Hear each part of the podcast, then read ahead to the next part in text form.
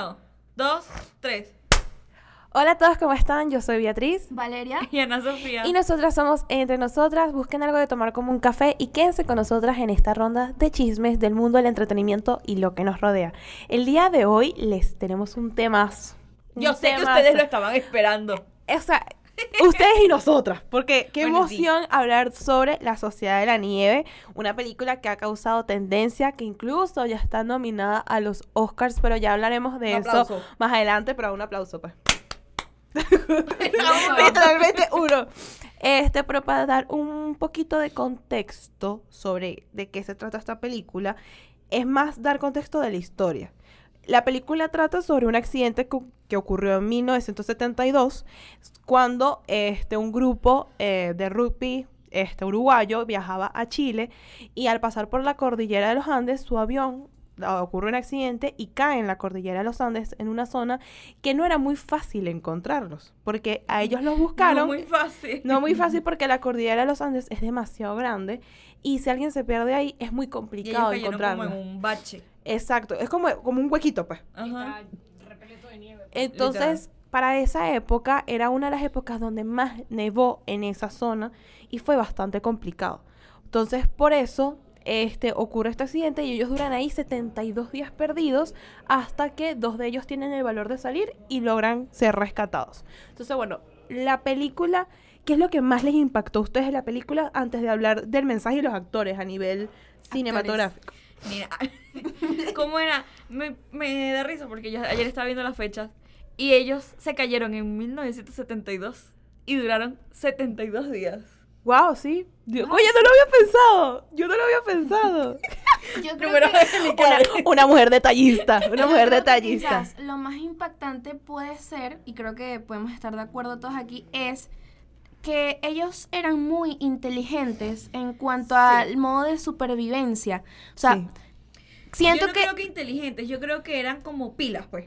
bueno, yo, en esto- yo hace tiempo estaba hablando eso con unos familiares y ellos me decían, claro, es que antes la gente no dependía tanto de la tecnología. Es decir, en el momento en el que ellos arreglan una, una radio o hacen cosas electrónicas, ellos necesitaban hacer eso en ese tiempo, no tanto como nosotros que de alguna teléfono, forma es con un teléfono. Entonces ellos tenían ese conocimiento que creo que no es por generalizar, pero quizás muchas personas de nuestra edad en ese momento estarían literalmente esperando un milagro. Literalmente. Sí. Y es impactante también lo que ellos transmiten con su historia fuera de la película. Ya el hecho de las ganas de querer vivir, de tengo 20, 25 años y estoy aquí en medio de la nada teniendo a mi novia, a mi mamá, a mi papá, a mi familia. que tal vez no, o sea, que no saben dónde carrizo estoy, estoy comenzando mi carrera, o sea, es como que esas ganas de decir, no me quiero morir todavía y luchar por vivir. Nosotros, ahorita, nuestra generación, todas se quieren morir, o sea, todas de que, bueno, ya Yo tengo que, creo ya. que lo, lo que... O sea, uno de, lo- de los conflictos que más me gustó de la película es con Numa, que bueno, es Sí. el personaje principal. Porque si tú te das cuenta, él estaba en, conflicto en conflicto como que con, con él mismo, con sus valores, con su ética, con su moral. con su moral, pero también él quería sobrevivir con sus amigos.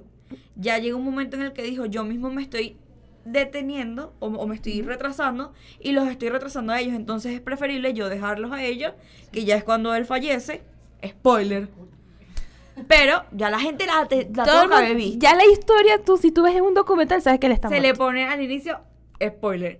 Pero eso ahí ya es como que luego de eso los demás empezaron a como que a Sí. buscar soluciones. Y pues. de hecho, si te pones a ver, los que siempre comieron desde un inicio son los que más duraron. O sea, por ejemplo, Numa duró, él no comió tanto tiempo, él duró más tiempo sin comer justamente Sí. por eso. Entonces él no comía, Comió salía a caminar. carne humana. Exacto, porque ya vamos, ya a llegar a ese tema para profundizar eso, pero por lo menos en el caso de él, incluso en la vida real, por sus temas éticos, por lo que él La creía y todo eso. y todo eso, este, él salía a caminar, salía a hacer expediciones, ayudaba a todos sin comer. Entonces en el momento que él se corta, que llega que se le infecta la pierna y eso es lo que causa su muerte, su cuerpo no estaba tan fuerte como el de los demás. Entonces, obviamente, a él eso fue lo que le jugó en contra y que por esa preocupación de querer ayudar y querer salir de ahí, él no le prestó atención a la herida. Entonces, como que él tuvo ciertos descuidos hacia su persona. De hecho, creo que es es Gustavo San Servino, creo que sí, Servino. Servino, gracias, Vero, que es el señor, uno de los sobrevivientes, que de hecho él siempre trae un trébol acá de la suerte porque es como su símbolo. Este, él contó que él fue uno de los que ayudó a curar a Numa. Y él dice que, que eso no lo muestran en la película, que es que a él en la espalda le salieron ronchas, porque cuando tú estás mucho tiempo Acostado. quieto, acostado, y de paso ya tenía otra infección, empezaba a pudrir. te empiezas literalmente a pudrir y que él le drenaba a diario una cantidad de pus impresionante. Entonces, imagínense, más bien digo, duró mucho. Si así tuvo Sí. así por lo menos un mes, un mes es demasiado. No, y sabes, antes de hablar como de los datos que hemos recopilado sobre la película que están asociados con la vida real, algo muy interesante es cómo lograron captar los detalles que sucedieron en la vida real. Por ejemplo, las fotografías. Sí. Las Sí. fotografías las imitaron Son 100%. De hecho, hay una que aparece al costado de ellos, La- la- una columna, Ajá. unas costillas, unos huesos, y en la vida real. Y en la película las pusieron Sí. exactamente. Sí. Hay un detalle en una foto que es el bolso Adidas. Literalmente es el mismo bolso. O sea, y le hicieron todo. tremenda publicidad. Algo, sí, con los zapatos Marketing. también. Yo noté eso también, con los zapatos también le hacen full publicidad a Todo Adidas. tiene Adidas, todo. Sí. O sea, Eso también es un punto. Y también me pareció interesante, no sé si lo han visto, el detrás de escena cuando están en la cabina. Que Sí. cómo tuvieron que recrear todo eso cuando el Lo chamo- del avión El era avión. un estudio. Sí, Sí. eso. Eran tres sets. eran tres Sí. sets. Y ellos, de, y de eso, Bayona lanzó por una montaña, como digamos un, un prototipo más chiquito para grabar el sonido de la caída del avión. O sea, ese hombre Sí. se la pensó toda. Y si grabaron en la cordillera Los Sí, o sea, Sí. lo que entiendo que ellos grabaron todo, la gran mayoría en Madrid, no en Madrid, en Sierra Nevada, en España, disculpen. Y hay como algunas cosas, como, so- como tomas de sonido, tomas de fotografía para poder editar que tuvieron que ir a la Sí, cordillera eso original. también lo vi, que, o sea, con un dron lo pasaron por las montañas y cuando grababan en otra montaña, nada, le ponían atrás el otro fondo. Eso también siento que es un esfuerzo detrás, más allá de que los Sí. actores hayan sido muy buenos y lograran identificar a, identificar no, eh, que lograran personalizar a los verdaderos, siento que el esfuerzo detrás para realizar cada parte de la película, eh, dígame el maquillaje, para mí el maquillaje fue también algo es importante. lo mejor. De hecho, yo, bueno, yo Sí, ayer empecé a ver el documental nuevo que sacó Netflix, que dura como 30 minutos. Buenísimo. Y lo que dijeron, creo que fue parte de los directores y las personas encargadas de, del casting, que las, o sea, que no fueran tanto iguales físicamente, sino en personalidad. Y yo no sé cómo Carrizo pasó, pero literalmente todos llegaron a congeniar tan bien que ellos mismos dijeron, literalmente creamos una sociedad de la nieve entre nosotros mismos porque todos nos llevábamos bien. De hecho, hay una entrevista de los, digamos, de los tres personajes principales, que son Numa, Nando y Roberto Canesa, que bueno, que es Enzo, Matías y coya no me recuerdo el nombre del otro muchacho, pero bueno, ustedes me ustedes ya- Uno de los 16. uno ustedes saben el que hace de Nando. El de Ellos estaban diciendo, el de Barbita. Ellos estaban comentando que para ellos incluso fue impactante porque Matías está diciendo que normalmente cuando tú llegas a un set así de una película tan grande, siempre hay como que esa, ese sentimiento de competencia, eso se siente, la competencia entre los actores. Pero que en esta ocasión ellos no sintieron eso. Yo creo también es porque ellos no eran actores grandes. No es como que Sí. llegas a un Sí. set y está Brad Pitt, Yalinda Jolie y Leonardo DiCaprio. No, o sea, son puros chamos que o nunca en su vida habían actuado Era o eran ac- película. o eran también de su teatro. objetivo nunca fue el Oscar. No, Eso ellos, es lo que yo ellos entiendo, dijeron, pues. Yo estamos claros que por el director y la historia que estamos haciendo va a causar revuelo y va a causar sensación, pero fíjate que hay una entrevista donde a Enzo le hablan de los globos de oro y después le hablan de los Oscars y él dice, primero vamos a ver si llama los globos de oro. o sea, como que y no fíjate, tanto. o sea, eh, a mí me parece loco porque por lo menos yo creo que mi papá me dijo que no era la primera película que se hacía el tema. No, no es la no, primera. es la primera es, se Es llama la Vive. tercera. Es la tercera. El segundo supuestamente es la tercera película. Yo entiendo que un, el libro que está, que se llama La Sociedad de la Nieve, que es la película que es donde se Está ins- O sea, es el libro de la inspiración de la película, le escribió, le escribió una persona que él iba a ir a ese viaje y no terminó yendo. Sí, era un chamo. Era un chamo. Este, Que no le dio chance. exacto. Imagínate tú, el efecto mariposa. Movías una silla y ese hombre se montaba en ese avión. Literalmente. Imagínate tú. La Ay, no, primera ¿sabes? película que yo, bueno, es que la que yo sé que está, no sabía que había una tercera, es la del año 93 que se llama Vive. Que yo vi unos clips en YouTube como para ver la diferencia. O sea, lo que pasa es que ya venimos viendo esto Lo que y estamos pasa acostumbrados es a ver que la es una película de Hollywood, es una película americana, o sea, es de, está protagonizada por gringos. Bueno, esa fue otra cosa no que es me el gustó. mismo feeling. No, y a mí me comentaron que también las anteriores eran un poquito más... eh, Irreales. no, en cuanto a la parte de el comerse unos a otros, eran más drásticas, más reales. En esta, ese detalle, y me gustó, ojo, lo tuvieron más... Sí, no, es como Existe- morbo. Existe exacto, pero no te creo un morbo. Y otro detalle también, que ahí es donde entra Netflix, que yo leí que Netflix fue quien les aceptó a ellos hacer la película. Sí. Porque habían, vamos a decirle, empresas que no la querían hacer porque no eran actores reconocidos.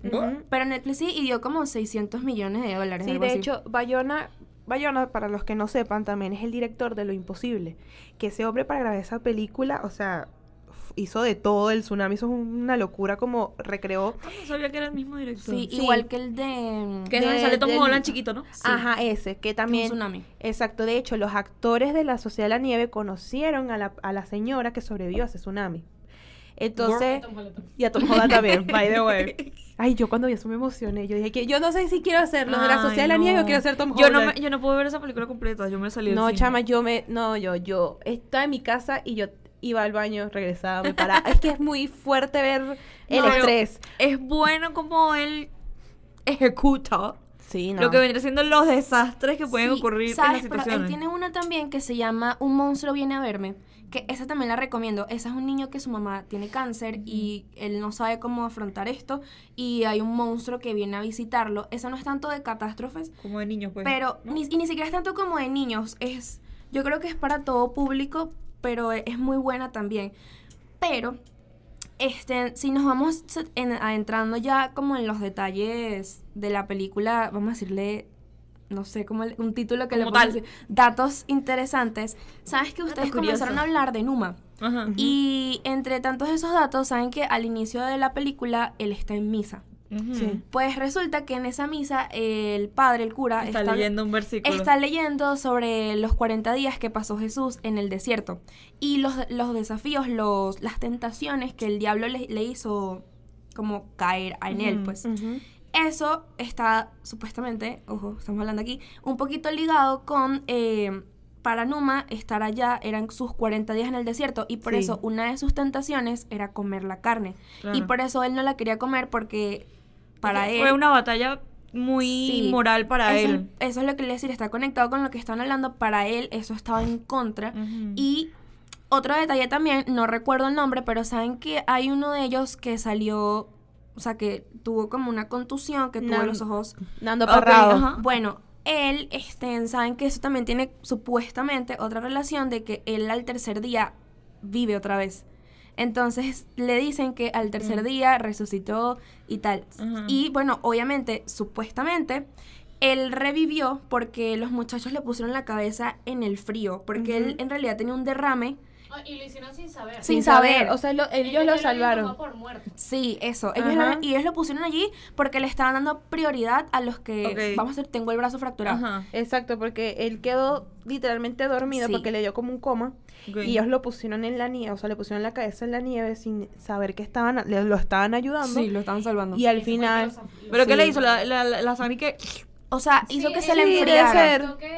Que, que, se Que coagulara, siguiera. pues. ajá, ¡Uh! Entonces me parece también interesante ese detalle de que utilizaron, vamos a decir, significados eh, católicos y me parece tan muy bueno porque durante la película se muestran muchos rosarios que de hecho utilizaron uno de la vida de los muchachos en la vida real. Eso, yo creo que es más que todo, más que todo por los protagonistas, o sea, yo era creo como que en lo, el que, momento... lo que significó su religión para ellos, Eso, porque aquí sí. no es como vamos a poner a la religión, no, es que para ellos Esto. su, su Sí. miedo y su y lo que los detuvo eran sus creencias y eso fue lo que ellos No, vivieron. era, Sí. era un debate entre la fe y la moralidad. Sí. Ajá. Y que al final, cuando uno está como que en una situación muy estresante para uno, o que te hace llegar hasta un límite eh, psicológicamente, yo creo que uno siempre busca algo que lo motive Sí, a sobrevivir. sí, es así. ¿no? Y también que yo me enteré después que ellos podían tener, porque ciertos familiares los demandaron por comerse el cuerpo de sus familiares. Y ellos también se sentían mal porque ellos no Claro. sabían, claro, tú no sabes al llegar aquí con qué te vas a encontrar y el miedo de lo que estamos hablando de que esto sea un pecado. Sí, claro. Y resulta que el Papa les mandó una carta diciéndoles como que eso no tenía nada de malo, que supuestamente este No, no, esa carta Tipo, fue real. Pero que les Que digo, es- les no. digo que no se preocuparan, pues que ellos lo que no, pero que fue sobrevivir. supuestamente en realidad ellos lo que estaban haciendo era como sobrevivir Sí. y que en realidad el suicidio sí es un pecado, supuestamente. Ojo, en realidad ahí también entra el tema que estamos hablando de la religión, que es esta es mi carne que será entregada a todos ustedes, Claro. ¿saben? Entonces, esos detalles me parecen bien y muy de la cultura de Latinoamérica. Sí. A mí lo que me gustó mucho, este, es que los actores, normalmente cuando tú haces una película de live action de un suceso que sí pasó, es, se nota que ellos se estudiaron de verdad lo que tenían que hacer. Ellos conectaron. Es, es como por lo menos con la película de Bohemian Rhapsody de Freddie Mercury. Tú crees que estás viendo a Freddie Mercury y no, y no es él. Porque el chamo, porque el chamo, lo, porque el chamo lo estudió Es 100%. Aquí es lo mismo. Ellos, mira, por lo menos, los que les tocó personajes que ya los, las personas seguían vivas, ellos estuvieron que si todos los, o sea, los seis meses de grabación estuvieron en contacto con ellos, con las familias de los fallecidos. Bayonas tenía 10 años pensando esta película y tenía 10 años hablando con los sobrevivientes para hacerla y cuando tuvo la plata la hizo. Así literalmente, porque él no la había hecho antes porque no tenía los recursos, porque si se ponen a ver todos los materiales que necesita Sí. la película, eso es un platal que él no tenía, porque es un presupuesto bastante elevado. Y me parece buenísimo porque tú puedes ver de verdad que los chamos sí se tomaron la tarea de, de, de, o sea, de Sí. meterse en el rol de Es unas que personas que nadie que- conoce cómo eran. Yo creo que es lo mínimo que puede hacer un actor y también como forma de respeto hacia las personas, porque por lo menos ya hay, hay sobrevivientes. Y si ven la película y dicen, es que esto no era como él.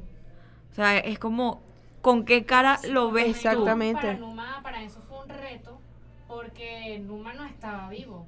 Sí. Claro. Él se guiaba de lo que le decían, Le decían. cómo era Numa. Y tú? además, Y eran, podían ser perspectivas totalmente Claro, distintas. pero Exacto. A pesar de eso, los sobrevivientes dijeron que él hizo un muy buen trabajo. Y, lo- y además que para él, no más allá de que per- interpretara a, un- a Numa, es que Numa era el protagonista. Porque Claro. él podía ser a Numa y poner, pero más que tú tengas como que el rol, por porque ahí, el, el que está haciendo la gira de prensa, o sea, el que más está saliendo con Bayona en todos lados es él. Entonces como que también Eso. ese, O sea, el lo que bello. dijo el director era que, ajá, sí, a pesar de eso, Numa es el protagonista, pero él no quería dar como que un protagonista como tal. Él quería Exacto. alguien que hilara la historia. pues. Exacto. A mí también me Que pareció... sea como un eje, pues. Exacto, Sí, un porque narrador, un repres narrador. el porque el trasfondo es que Numa representa a los que no volvieron de la montaña. Ujú. O sea, él es como el representante de todos, por eso es el que narra, por eso es el como Además el que es una muerte, principal. Es una muerte injusta de que 10 días antes te mueres y ya los iban a... re- o sea, es, es- es- siento que es una muerte injusta, pero también me pareció interesante que dentro de la película actúan los sobrevivientes. Sí, o sea, hay un sí, señor sí. de ellos que es el que abre la puerta, el otro es el papá de uno, el otro es el papá del Ah, otro. eso sí no lo sabía. Sí. Yo sé que el, el, Es ese- Carlos Pa, por es el papá, no, es no, uno él interpreta a su papá. interpretando a su papá. Porque por lo menos el que abre la puerta en el aeropuerto, que se la abre al que lo interpreta, es Nando Parrado, que es el que caminó con Roberto Canesa a, ayu- a buscar, a, buscar ayuda. El médico que atiende a Roberto Canesa es Roberto Canesa. Claro. Y el que busca, el que hace la llamada, que interpreta a su propio papá, es Carlos Páez. Y de hecho, el mismo... ¿Qué fue tu interpretar el audio de El tu papá, mismo no? que le, que le dice los nombres, ¿sabes? Que le dice, dímelo dos veces, cada Claro. nombre. Ese es el señor que realmente lo dijo. Es un locutor. Ese locutor realmente fue el que dijo eso. Y otro detalle entonces. que yo siento que, ojo, es una opinión personal, que esta película está dirigida hacia los jóvenes. Sí. Porque siento Sí. que te dan mucho el aprovecha cada momento. Por ejemplo, Numa decía, quiero llorar, quiero bailar. Y es algo que quizás nosotros damos por sentado, pero también hay unos de esos detalles que cuando ellos dan la noticia, como un ejemplo, cuando dicen, ya se canceló la búsqueda de ellos y tal, tal. Y Eso después, y después ponen de una vez, heavy. después ponen de una vez una publicidad de algo de bicicletas. Es como, la vida sigue, ¿sabes? Ok, están desaparecidos estos muchachos, no me Bueno, importa. fue como hizo el papá de Nando Parrado. Ey, Sí. sí. eso también lo iba a comentar. O sea, el hijo desapareció, el que fue, se consiguió una novia, Se casó. Dos meses después le dio el cuarto del chamo a alguien. Al sobrino. Entonces, ¿Y ya va el papá? Sí. El papá de Nando Parrado. O sea, Porque es- lo que pasa es que Nando se va con la hermana, la mamá. Él las invitó porque ellos iban a ir algo de road- eh, del deporte ellos practicaban en Chile. Muere la mamá, muere la hermana y el papá dio por sentado se murió toda mi familia. Él no esperó tener luto y a los dos meses ya tenía otra pareja, le había vendido las cosas del chamo a la gente, o sea, él vendió una bicicleta y de hecho la moto, la moto que él le vendió el papá, cuando la persona ve que él regresa, se la regresó. Le dijo, toma tu moto. Hombre, tenía un que buen ser. acto, es un buen acto. Hombre. El papá de Carlos Páez, ese sí, hasta Sí. que no apareciera, eso no se rindió. Pero es que yo creo que es lo. Bueno, yo, como yo si fuera padre, usualmente los padres siempre les mantienen el uno el cuarto. De hecho, por lo menos mi abuela, por parte de mi papá, cuando él se mudó, ella le mantuvo todo. Mi papá compartía el cuarto con mi tío y ella, hasta los stickers que ellos pegaban chiquitos, ellos los mantuvo. O sea, Sí, yo creo que es sea, lo normal. Quizás te vamos a poner, pasa un año y ves que nada, chill. Pero ¿sabes qué otra cosa me pareció? No, los dos meses. Sí, dos meses ya es como estabas esperando eso. Ve, algo que me pareció mal, mal, es que saben que uno de los rescatistas Ajá. dijo Ay, sí, qué que, rabia, dijo que ellos decir. habían hecho todo eso por show. Es decir, que ellos no habían querido salir de la montaña no, y que habían por dicho, show. ¿por qué se tardaron tanto en, en buscar ayuda? Oye, hermano, tú no viste que, poco de montaña y Yo nieve. Yo lo que digo es, No, si, tú eras, si tú eras el rescatista, ¿por qué no te metiste a buscarlos? Esa es mi, Claro. mi duda, pues. Y- No, es que se pasó o de sea, rato. que me vengas a decir, lo, lo hicieron por show, ya va. No es lo mismo que tú me digas, estamos perdidos en la Plaza Altamira, tú Claro. preguntas, ¿sabes? Están perdidos literalmente en la mitad de la nada, hay gente herida. y que es, Es un que- lugar con las condiciones climáticas que no te dejan. Y en el año sobrevivir. 72 que de broma tenían un fucking radio ahí. No, es que ya va. Yo cuando veía la película yo decía, vamos a suponer que caemos. Claro, es que estás en el 2023 que Claro. tiene el iPad, la laptop, el Pero teléfono, ahí es donde la antena satelital, el MIFI portátil, Tú no que te sabes paras así. si No. nosotros caemos ahí y si en ese hueco no hay ni señal para Movistar. No, pero No había digo no nada. Por eso, se o sea, no importaba si teníamos el mejor iPhone del mundo. es que literalmente- Yo. Yo, hubiese preferido morirme en la caída. Yo también. Te lo juro. Mira, Yo es que literalmente preferido. Ellos en la radio, hasta nosotros lo que nos iba a hacer escuchar lo que pasaba afuera. Sí, Eso fue lo que les salvó. Pero o sea, es que no, yo, a mí me, me desesperanzaría bastante. Porque, claro, como ustedes dicen, la vida sigue. Que voy a, o sea, yo lo pensaría así, que van a estar pensando de mí si soy una persona entre tantas Sí. que están a salvo, ¿sabes? Sí. No sé. Y me gustó mucho, por lo menos en el viaje, en el avión, porque siempre hay un masoquista en un avión. Explicando, no, bueno, que la, que la, que la brisa. Que él era como, él era como el técnico del avión, algo así. Sí, básicamente se cayó porque la, como que los vientos se contra. Chocan. Sí, chocan. No. No, lo que pasa es que en los Andes hay como Sí, es que están los vientos la- fríos y los vientos calientes. Y ellos chocan, Ajá. entonces Para cuando evitar se- eso tenían que hacer dar la vuelta. Tenían Tenía- que bajar y cruzar. y subir. ¿Qué hizo el tipo? El tipo dijo, no va a pasar nada, esto yo lo he hecho varias veces. Mira, para El piloto. bajó, pero cruzó. Cruzó muy no rápido. De hecho, hay unos registros de que eso lo tenían que cruzar en 11 minutos y lo cruzaron en 3 minutos. Es decir, él se comió la cota mil. pues, En, pro- en pocas palabras. Y entonces da risa porque la gente dice, con razón fue el primero que se comieron. Porque, cónchale, Claro, ya la rabia. si yo, si yo voy contigo y tú, sabes, tú eres el que sabes, muy difícil un avión, que tú me digas, vamos por una carretera, epa, cruzate para acá, cuidado. Un avión, uno no sabe. Y de no hecho, estamos apoyando el canibalismo. Sin No. embargo, yo son estoy, situaciones yo estoy apoyando la situación. antropofagia, Ajá. que no es lo mismo que canibalismo. Canibalismo es más como por gusto. Es más por gusto. Antropofagia es bueno. Y por- Eh, eh, por o sea, canibalismo es el come gente, por ejemplo, que mata y come porque quiere. Ellos les tocó. Mm, Sí. Lo que pasa es que, a ver, también ellos no sabían cuando comían que de quién era la carne que están comiendo, porque ellos, si ellos llegan y le dicen, Unos pocos Mira, supieron esto- que la picaban. Es- es- exacto, que eran los primos Strauch, ellos tomaron la decisión de ser quienes porque alguien lo tenía que hacer Claro. y ellos dijeron, bueno, lo hacemos nosotros, pero cuando les daban la carne, ellos no les decían, la carne es de fulanito. Es que si le decían no se la iban a poder comer, ellos tenían que hacerse los locos. Y al principio ellos decían que su cuerpo rechazaba la carne porque ellos Es que no lo podían ya lo digerir. Es como cuando uno come que sí. Exacto. Y uno Cuando lo- una- la abuela le dice a uno y que no, lo, no, no le tengas idea porque si no te va a caer Sí, mal. Exacto. exacto. Ellos lo ponían en el sol a secar para que la carne se secara. Ay, qué fuerte. No, no, No, no. yo siento que eso también es un detalle. Yo creo que yo me hubiera muerto de hambre, mucha, yo no podido. no, sí, mucha, mucha fuerza me- mental. Es que Mucha. yo digo, Claro. A mí me cuesta comerme un bistec. o sea, yo no puedo. O sea, imagínense, ay, no. Bueno, y- por lo menos ellos lo pasaban con la, con la nieve. Cónchale, sí, No, pero la nieve, la nieve es como un granizado.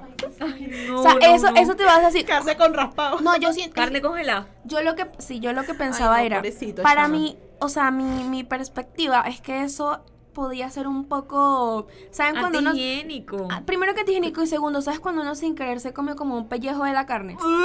Ese era mi pensamiento. No, y poco se habla de los primos, que los primos eran los que hacían la, la Sí. mano dura allí. Sí. Ellos Bueno. sí sabían quién se estaba Sí. Era como cuando no sé cómo un pollito Arturo que Ahora, uno le de quita hecho, la, es la que ellos piel. se, ellos se escondían y ellos, Ellos se todos volteaban.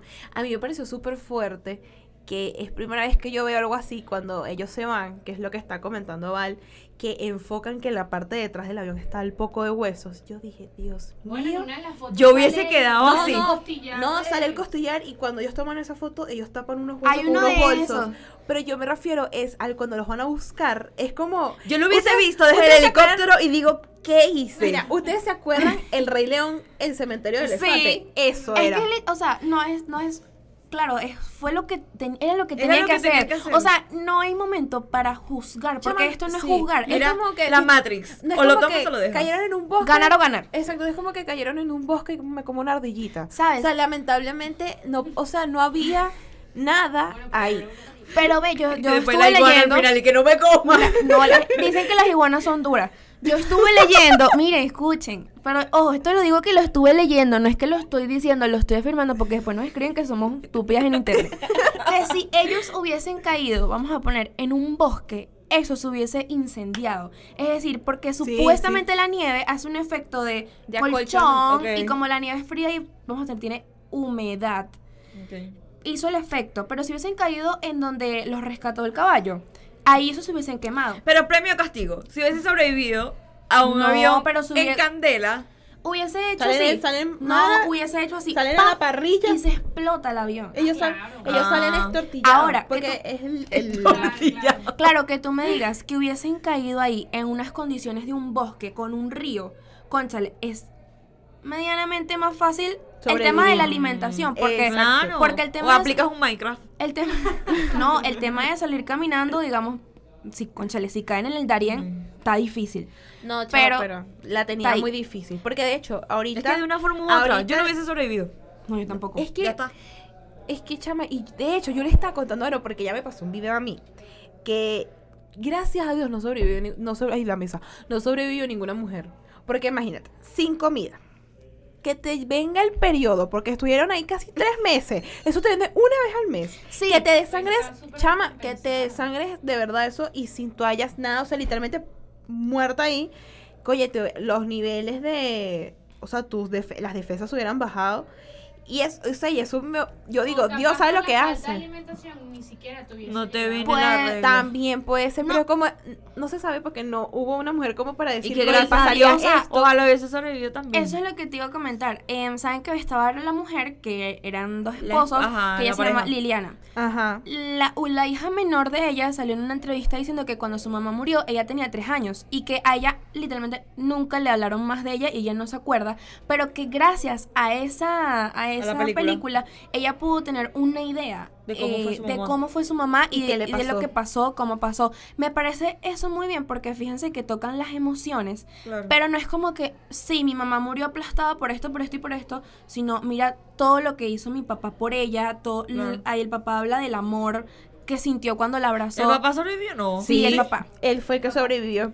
Que ese Ah. señor ya falleció por viejito, pero él fue, él sí sobrevivió. Entonces, esos detalles, ponte, si era la única mujer, yo también había pensado lo de la menstruación, pero quizás por eso de no ha comido, no sé. Mm, yo De creo hecho- que hubiese habido otro otras cosas en el cuerpo pues que hayan ayudado si ella hubiese o sea si también hubiese comido a, las a los que quedaron yo creo Sí, que bueno. sí hubiese Igual ella no falleció pasado. por.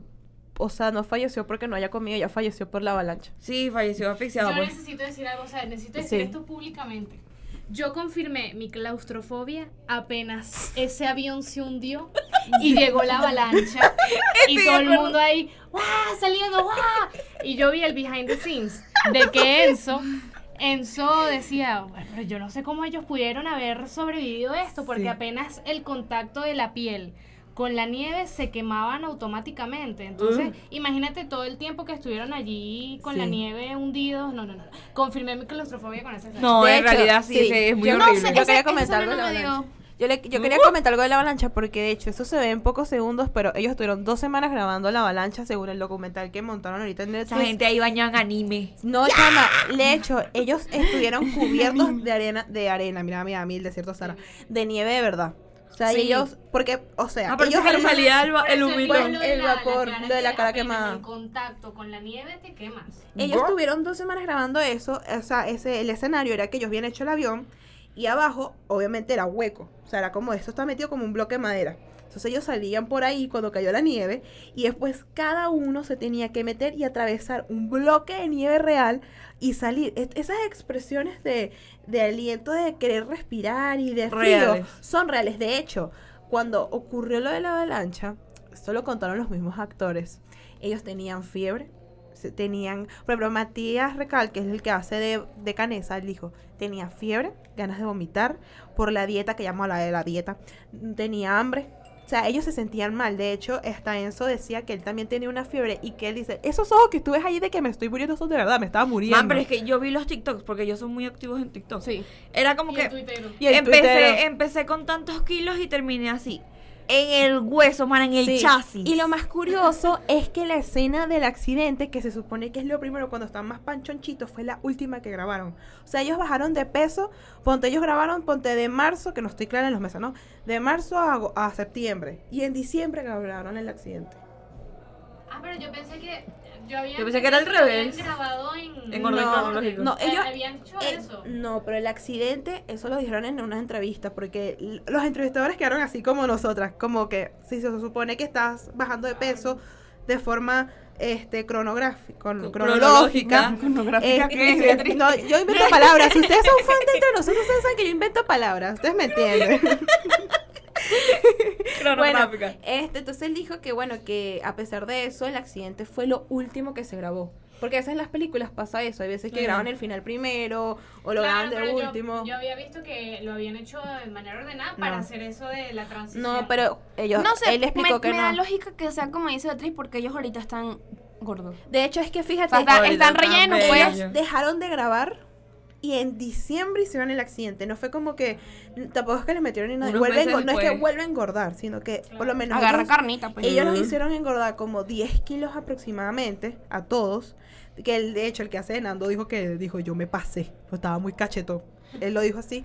Este, y después de eso, progresivamente los hicieron bajar de peso. Ellos tenían que tener cada semana un peso diferente para que se viera. Entonces, entre la bajada de peso y el maquillaje, se veían en el hueso. De, y ellos estaban con un nutricionista. Entonces, por lo menos, el, todas las personas de producción estaban que si un lado comiéndose una parrilla, ellos estaban comiendo una lechuga. Me muero. alejados porque no. Renuncio. Yo lo que me pregunto es, ¿qué habrán utilizado para hacer como la simulación de la carne? Carne normal. Un, No un creo. salmoncito. Se encargan los, los maquilladores. De Ca- comida. Carne normal no creo, porque la, si Un uno se come carne cruda normal se puede Llama, morir. esa Una gente pudo agarrar un jamón serrano y lo maquilló. Porque para eso existen maquilladores de, de- de alimentos. No. como Una pierna ahí de pavo, taca. No, claro, jam- o sea, podrían agarrar un jamones que Sí. son, se pueden comer así crudos que saben bien. Y lo que hacen es que los adaptan y los arreglan para que pareciera Sí. carne normal. Lo que pasa es que yo creo que ya eso es lo, lo de menos en cuanto a utilería, porque yo creo que ya se ha hecho varias veces ese. Sí. Además que ellos Eso. no nos muestran a ellos, o sea, muestran a ellos comiendo pedacitos así. Y donde enfocan más la carne es Sí. cuando la ponen como, como si estuvieran en el Pa' que se sol. Y eso pudo haber sido mentira. Sí. Ellos no agarraron eso. Ellos lo que se comían literalmente era un jamón de pavo. Lo pues, mejor fue el maquillaje, porque esa gente Sí. se le veía como si se le fuera a caer un labio. O sea, Sí, me parece que todo. Y fíjate que los Oscars este año se pasaron, pero por lo menos metieron esta producción. Sí, Sí. el mejor, película extranjera y, Y me, mejor- tiene mejor Y es que maquillaje. a mí me parece brutal que literalmente todos sean uruguayos la película, No sea son- en no español. son todos son uruguayos. Bueno, pero que. no, hay la gran, la- no, pero la gran mayoría son argentinos. A mí El- me gusta, pero- Bueno, cositas, están al lado. a mí me gustó el detalle de los dientes. Es por el acento. No, y es por el acento. por venecos o colombianos. No, y es por el acento también. Pero el acento a es mí muy me parecido. parece que Netflix está acertando. ¿Por Sí. qué? Porque yo estoy viendo que están invirtiendo un poquito Eso menos en. Hollywood y más en producciones de afuera. Y yo creo que están por ahí, acertando muchísimo. por ahí van los tiros. Yo digo, no, yo también cuando vi que ellos estaban nominados, ojo, no es como que Netflix tenga todo el, el, El crédito. el crédito, pero también siento que es muy importante para ellos tener una película que haya sido pero es que gracias a Netflix llega a da. mucha gente, porque si la sacaran en cines, yo creo que no hubiese tenido tanto impacto. Eso, ¿sabes No. que Mi papá me comentó que él leyó que las suscripciones a Netflix aumentaron después de que salió la película. Claro, porque había mucha demanda. salido En, en cines, igual hubiese estado nominada. También, eso. también. igual, sí, sí. donde hubiese salido. Bueno, es que de Pero no hecho hubiese la película, la película sí la están sacando en cine. Sí. O sea, después que hubo este Sí. furor, ellos sacaron una lista donde la iban a transmitir en los cines porque hay gente que tal vez, ilógico, prefiera Claro. verla en pantalla grande. Es que es como, por Yo lo menos, pagaría para verla. muchos dicen que, por lo menos Barbie, en este caso, no fue nominada a los Oscars porque no es una película perfecta, sin embargo, rompió taquilla. Pero es que los. Oscars no seguían por la mejor taquilla. Exactamente. Eh, se van es por la calidad. Eso, entonces, claro, ya vieron la calidad y todo, pero yo creo que si hubiese sido nada más en cines, no hubiese llegado a tanta gente como lo hizo Netflix. No, Porque yo, sé que todo el mundo estaba viendo a ver que veía un domingo una cosa, Sociedad de Nivel. Ay, mira, se ve Sí. buena, vamos a ponerla. Yo sé que todo el mundo lo hizo y Así fue mi mejor amiga. Yo ayer Así fue como pasó. Mi mejor amiga ayer. Y ella me dijo, no, yo no sabía nada de la Sociedad de la Nieve. Yo dije, bueno, eso era una película más de Netflix. Y yo, bueno, vamos a verla. yo me entero por ti. Porque Yo tú me enteré- en la Sociedad de la Nieve. No, yo me enteré fue porque mi mamá la vio y me dijo, no, vi una película Sociedad de la Nieve. ¿Qué pasa? A mi mamá le encanta esas películas de, de que se perdió en el Everest. Y yo dije, oye, debe ser otra película más de como la de los que se perdieron en el Everest, que esa ya es vieja. Y dije, qué fastidio. Pues otra película, pero en otro lugar. Para mí era Sí. lo mismo. Y después, justamente ese mismo día en la noche, mi TikTok, si yo, si yo no sabía de qué se trataba, me bombardeó de Enzo, de este, de aquel, de todos los clips de la película, de las entrevistas de los señores. Yo decía, Dios mío, ¿pero qué es esto? Sí. Y al día siguiente, pero la Sociedad de la Nieve, la Sociedad de la Nieve. Y yo, De verdad, estoy agradecida por Netflix por haberle dado platica. De verdad, o sea, siento que Están haciendo buenas inversiones. están Sí. haciendo buenas inversiones y hace poco hubo una inversión gigante en Corea del Sur porque ellos son el yo siento que Corea del Sur va a ser el siguiente Hollywood y me van a disculpar pero No, está que ya también estén no mana premio que también estén metiendo producciones que no sean nada más de Hollywood a mí me pone demasiado feliz Ah, te y lo sabes juro. que me parece demasiado fino, cuando ahorita que me recordé que tú dijiste lo de lo del casting, es que por lo menos a Enzo, Enzo no sabía que existía esta película de Bayona. Él es actor de teatro. Y resulta que él es un Theater Kid Sí, él, o sea, él siempre fue actor de teatro, así como Vane. O sea, él nunca, él, y él dijo, Que por cierto, a Wonka no lo nominaron. No. no Ay, no, yo esa no Ni la pienso ver. Priscila. es buena No, mana. pero es que que sea mu- casi todo cantadito. Chama, pero es. Oye, no subestimen a los musicales. Pero bueno, X, el punto es, No, el el enemigo ajá, bueno, A mí me parece que sí. Pero sabes que yo, yo estaba pensando, tipo, si lo hubiesen hecho los gringos, hubiese sido. ¿Tú, tú viste la película esta de la roca de la falla de San Andrés? sí, Sí. eh, eh, No, oye, pero, pero esa, esa es buena. esa es Pero buena. igual, La niña no. es la misma calidad, Eh, mano. espérate, es muy imagen gringa, pero es buena. Lo que pasa es que es impresionante. Es buena y para verla una sola La vez. que- Ay, yo la he visto más de dos veces. Pero ¿cuál es otra? Ah, no. es la de 2012. No, la de la falla de San Andrés que es de un terremoto y al final sale él que rescata a la jeva en una Bueno. lancha. No, no es un terremoto. No es un- Yo la he visto Ah, en ya, TNT, yo la que he pues. visto es la de 2012. No. Ajá, que esa es la que se cae el mundo y se. se Esa es buena. Es como una Ah, yo sé cuál quemándose. dices tú, yo sé cuál dices tú. Sí, sí, Que sí. sale en un helicóptero Sí, así. sí, sí, sí, sí, sí, sí.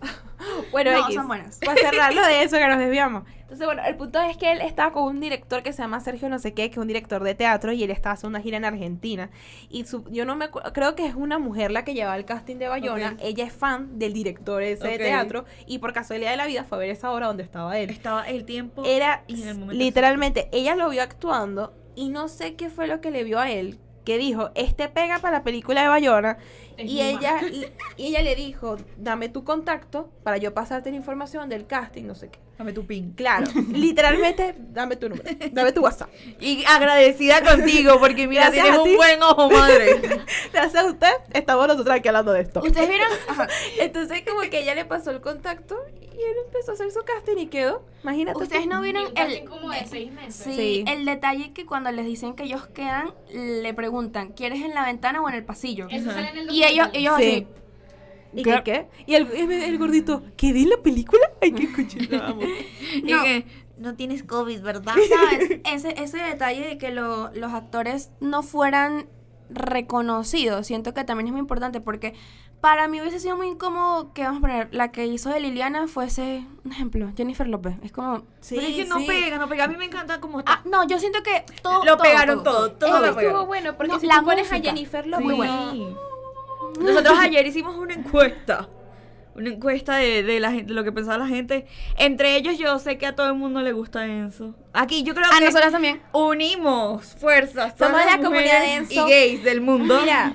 Para que nos gustara ese ¿Sabes? hombre. Yo voy a darle un reconocimiento a Felipe Otaño, mana, porque el que hace Carlos Páez, hombre. Ay, no, yo nada más Ay, reconocí pero es a que yo no me sé su nombre. yo Y nada a Matías. Recal también, que es el que hace Roberto Eso es como cuando Dios ustedes lo ven las cosas bendiga. de los coreanos. Dios lo no, porque bendiga. Kim Jong-un, no, el de la cara, ¿cuál es? ¿El bueno o el malo? O sea, ya, hasta ahí. Ana, yo, nombre, apellido, según a partir de la No, o sea, eso, lo de los actores estuvo muy bueno. Sí. Eh, pero saben, yo no, y aquí como ya vamos cerrando, a mí no me gustaría que, vamos a poner el caso de Numa, si él lo ponen para otro papel, que sea reconocido nada más por eso. O sea, es decir, ah, sí, ese es Yo ese. creo que ahí queda de parte de su actuación. Sí, porque hay exacto. actores como por lo menos este. eh, eh, este niño, ¿cómo se me fue el nombre? El de Ay, no, no, no, de Ah, no Tom. Holland. Tom Holland. Que él, él hizo Uncharted. A mí me encanta el juego de Uncharted. Momento pick me. Pero yo lo sigo viendo como Spider-Man. Claro, Sí, de hecho, pero- y él tiene otras películas como Lo Imposible que tú no lo recuerdas. niño. Eso. Pero, y hay pero su calidad de actores- actor, pues su calidad de actor siempre ha sido Eso. buena. Hay actores que no se salen de lo que son. Yo no creo No que son así como multifacéticos. Forever. Estético Lo que a como Johnny Depp. miedo es que Enzo lo eh, estén ahora en one hit muy comerciales y que sean películas malas. Si Eso lo van a poner en una película Eso como Saltburn. Belordi, Koyak, por favor, eso hágale como publicidad. Nico Belordi que el principio, él al principio comenzó Sí. a Kissing y él quedó, ah, no, el de Kissing Sí. Booth, el de Sí, Pero ya poco a poco, El de ah, no, Euphoria. sí, sí, Elvis, ah, el de. Euphoria, ah, el de tal. yo creo que mira, el como caso de Enzo. Chama, es, este es su- lo que pasa también es que es su primera película. Él ahorita está muy tendencia porque nadie lo conoce justamente porque Ay, él no había porque salido en es nada. bello. de Y es bello, pero también porque nunca había salido en nada. Pero bueno, hay que ver, Quizás pero bueno. esto que nos queda un poquito como para entre nosotras, yo leí que Lo que cuenta. de 100 a 600 dólares lo que cuesta viajar al Valle de las Lágrimas, donde ocurrió... Bueno, pero Oye, pero si le barato, saca, le saca está un barato. billete, mira cómo Está agarra. Un viaje, un viaje a Margarita está en 500 dólares y para allá está barato en 600. Pero vean, si Mija, quedas para los chilenos y los uruguayos, porque para nosotros el pasaje y para allá es los 600 bueno, dólares. escúchame, que yo, yo vi en TikTok que cada mes las chicas tenemos un crush. El crush de este mes Ay, no me- es ni me lo Enzo. digas, ni Es me lo Enzo. digas. Yo, yo tengo dos. Ya Jacob Elordi ya pasó. No, no, no, no. Pero No. él, él fue el No. mes pasado, él fue en diciembre cuando salió Saltburn. No, pero él subió cuando salió el Calvin Klein. Mira, high school. No, era Jeremy Allen White, el de Calvin Klein. Jacob Elordi. You Paul Mescal, que creo que no saben quién es, pero No. él también era White Month, White, Bo- White Boy, y ahorita es este bicho. Enzo. Sí, entonces el de este mes Que venga Jungkook. Puede ser. Ese, se El el ese va a ser mi crush, mi crush anual. No, pero que salga así en Calvin Klein, sí. Ya Este salió, mes- reina. Este mes eh, ya lo tenemos a Enzo. Entonces, despídense. Momento de cerrar el programa. Esperamos que les haya gustado. Y por favor, comenten. Para algo está la sección de comentarios. Por favor. Y que nos digan su opinión. No tiren hate. No tiren hate porque los hemos visto. Pero sección de comentarios para que nos digan. Coméntenos qué les gustó, o sea, más allá, qué mensaje les dejó la película. Por ejemplo, a nosotros nos dejó que, oye, que la amistad de verdad, cuando tú tienes una amistad verdadera, Yo no estoy oye, tú, que, oye, vale, déjame terminar. oye, ellos lucharon, chicas, por la, por sus amigos, eso es importante. todo por sus amigos es el amor más sincero. ¿no? Era así. Que recomienden más películas para ver. Bueno, no olviden seguirnos en nuestras redes sociales como arroba entre nosotras punto be en Instagram y en TikTok y no olviden seguirnos en Spotify y en audio, y en Apple Podcast. Gracias a Naudi García por estar en los controles y apoyarnos y por supuesto a Maribel Bertrán que es nuestra productora y siempre nos apoya. Thank you. Bye.